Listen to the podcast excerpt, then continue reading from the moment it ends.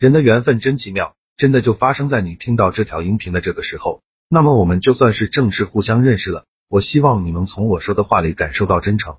我给听到这条音频的朋友送一份礼物，是一本书，书名叫做《回话的技术：提升口才，提升情商》，效果比较好，帮助每个不会说话的人更好的和这个真实的社会相处。去我的公众号“说话细节”登记领取就可以了。公众号就叫做“说话细节”，千万不要记错名字哦。我还会在里边更新一千条社交话术、情商技巧，非常值得关注。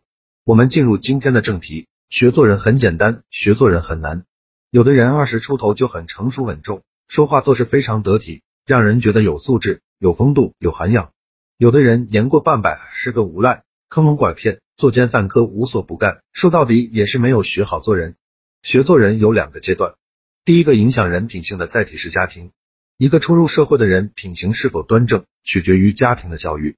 父母的教育方式和潜移默化的影响，会决定孩子的情商和素质。孩子成长在一个温馨有爱的家中。他的生活就会充满乐趣，他看到的世界也是积极阳光的，他也会每天充满正能量，认为周围的事物都很美好，待人接物也会非常友善，处处为别人着想。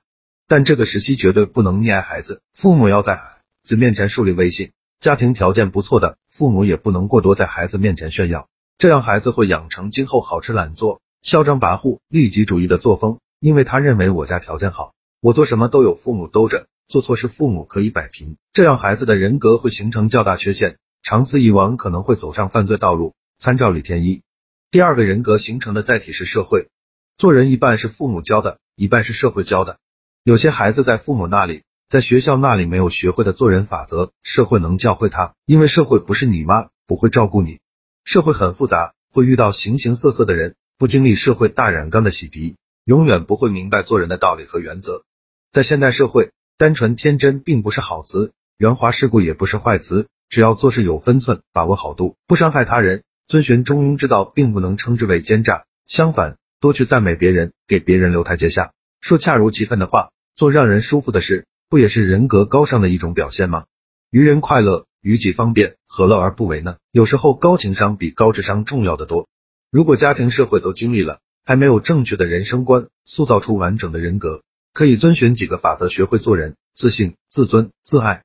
自信让你每天充满阳光，心态积极，相信明天会更美好，你生活的就会快乐。自信的人不会在乎别人的眼光，不会抱怨生活的艰辛，因为自信的人每天都充满希望。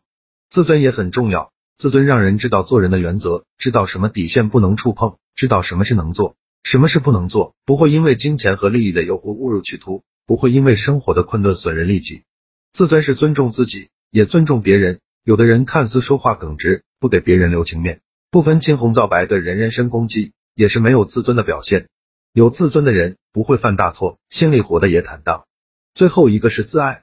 生活中很多人为了眼前的利益不自爱，违反道德底线，做坑人的事，做见不得人的事，说白了就是不自爱。有人为了自己的利益，踩着别人的肩膀，践踏他人的利益，只是为了成就自己的美好未来。是非常自私的，也很不自爱。难道自己的人格就值那点眼前的利益吗？恋爱中的男女往往会被冲昏头脑，为了自己爱的人奋不顾身，做一些放弃原则的事，这也是不自爱的表现。你若自爱，就能翩翩起舞；若不自爱，便是飞蛾扑火。我想题主可能现阶段有些迷茫，找不到前进的方向，又不想放弃理想，不知道该怎样做人才对，所以问这个问题。学做人，做到这三点，其实也就够了。这是我多年的人生感悟，希望能够帮到你。好了，这条音频到这里就结束了。会有人直接就离开了，也会有人觉得与众不同，从我说的话就能感受得到真诚。那么愿意继续保持关注的朋友，去我的公众号免费领一本书，帮你提升说话、情商和口才。我还会在公众号更新一千条社交话术、情商技巧，非常值得关注。公众号名字叫说话细节。